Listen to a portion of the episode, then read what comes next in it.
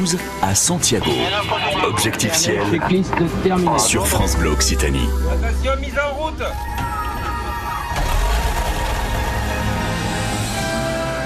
sur France Bleu Occitanie. Tout de suite, Objectif Ciel. Vous connaissez cette émission. Évidemment, c'est la légende de l'aéropostale qu'on retrouve chaque dimanche à cette heure-ci. Les Mermoz, les Didier Dora et autres Saint-Exupéry. Ils sont sur France Bleu Occitanie et sur francebleu.fr, un magazine qu'on vous propose avec le concours de l'envol des pionniers, ce nouveau site culturel et historique toulousain, intégralement consacré sur le site de Montaudran, hein, le site même de l'aéropostale, à cette belle aventure. Avec nous, Fabrice Crous, notre chef d'escale préféré, notre conteur préféré. Bonjour Fabrice. Bonjour Franck.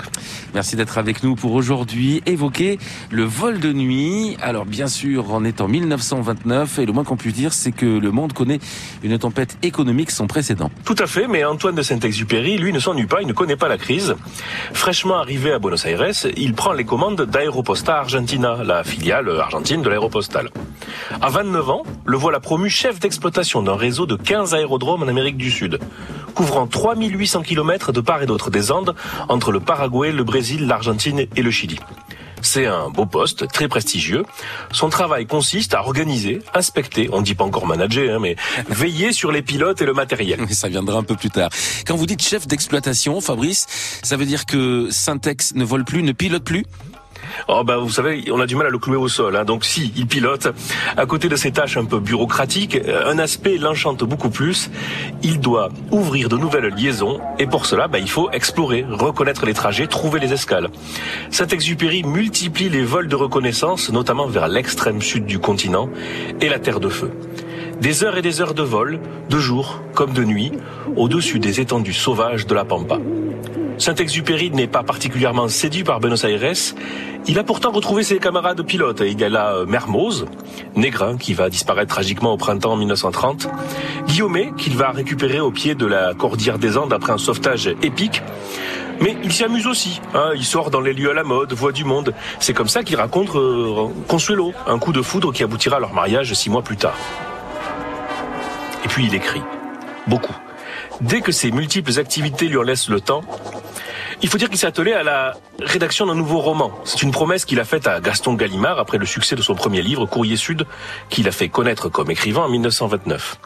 Cette période argentine est celle de la genèse d'un livre qui marquera son époque, Vol de nuit. Quel ouvrage que celui-ci, Vol de nuit, bien sûr. Sur France Bleu Occitanie, on le décortique, ce fameux vol de nuit de Syntex, dans quelques instants. Restez avec nous. Objectif, ciel. Sur France Bleu Occitanie. Objectif ciel, la suite, Syntex à l'honneur ce matin avec vous, Fabrice Crous, et on évoque bien sûr l'un des romans les plus célèbres de l'auteur du Petit Prince, Vol de nuit. Oui, Vol de nuit, hein, ce titre à lui seul donne le programme. Comme tous les livres de Saint-Exupéry, on peut le lire de plein de manières différentes.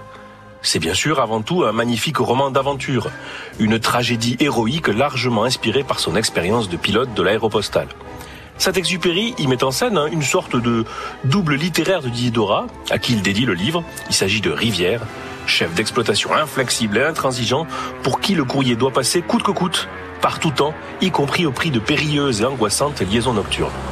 L'autre personnage principal du roman, Fabien, est l'archétype du pilote. Il incarne le courage, le sens du devoir poussé à l'extrême jusqu'à affronter la tempête qui le mènera à sa perte pour aller au bout de sa mission. Oui, avec ce récit, Syntex immortalise hein, carrément l'épopée de l'aéropostale.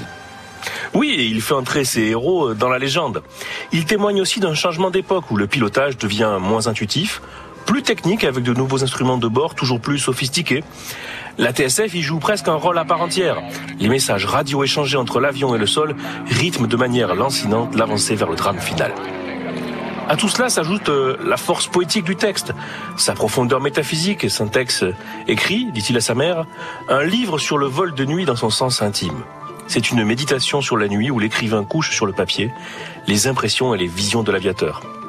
À la fois anecdotique et universel, épique, presque intemporel dans sa dimension humaine, on a, réuni dans Vol de nuit, tous les ingrédients qui font une grande œuvre, voire un chef-d'œuvre. Oui, évidemment, l'ouvrage, après sa publication, sera passablement récompensé. On en parle dans quelques minutes sur France Bleu Occitanie. Restez avec nous.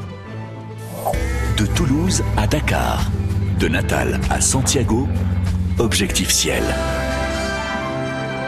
Saint-Exupéry ce matin dans Objectif Ciel avec vous Fabrice Crous et surtout cet ouvrage euh, Vol de nuit, euh, un ouvrage que Saint-Ex a peaufiné en France en fait, hein, je crois bien. Oui, c'est ça. Après plus d'un an en Argentine, l'auteur entame euh, début 1931 un congé de plusieurs mois. Bon, il ne le sait pas encore, mais il ne retournera pas à Buenos Aires. L'aéropostale, touché à mort par la crise, est en cessation de paiement et ferme sa filiale sud-américaine. Pour l'heure, c'est leur mariage qui occupe Saint-Exupéry et Consuelo.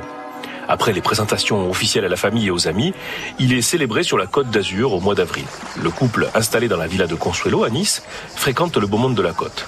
Là, Saint-Ex reprend son manuscrit, le corrige, l'épure, l'élague pour arriver à un texte court, séquencé en 23 chapitres.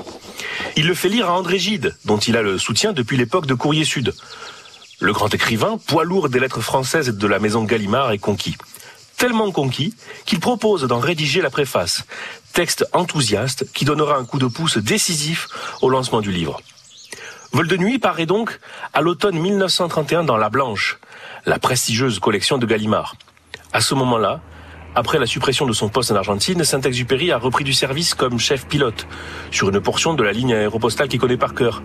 Il convoie le courrier entre Casablanca au Maroc et Port Étienne dans l'actuelle Mauritanie. alors comment est-ce que le livre est accueilli à sa sortie? Alors d'emblée, euh, le roman connaît le succès, hein, poussé par Gallimard dans la course au prix littéraire et porté par la préface efficace de Gide. Il est aussi majoritairement soutenu par la critique, même si certains se montrent sceptiques devant cet aviateur qui se pique de littérature. Il n'empêche, le 4 décembre 1931, c'est la consécration.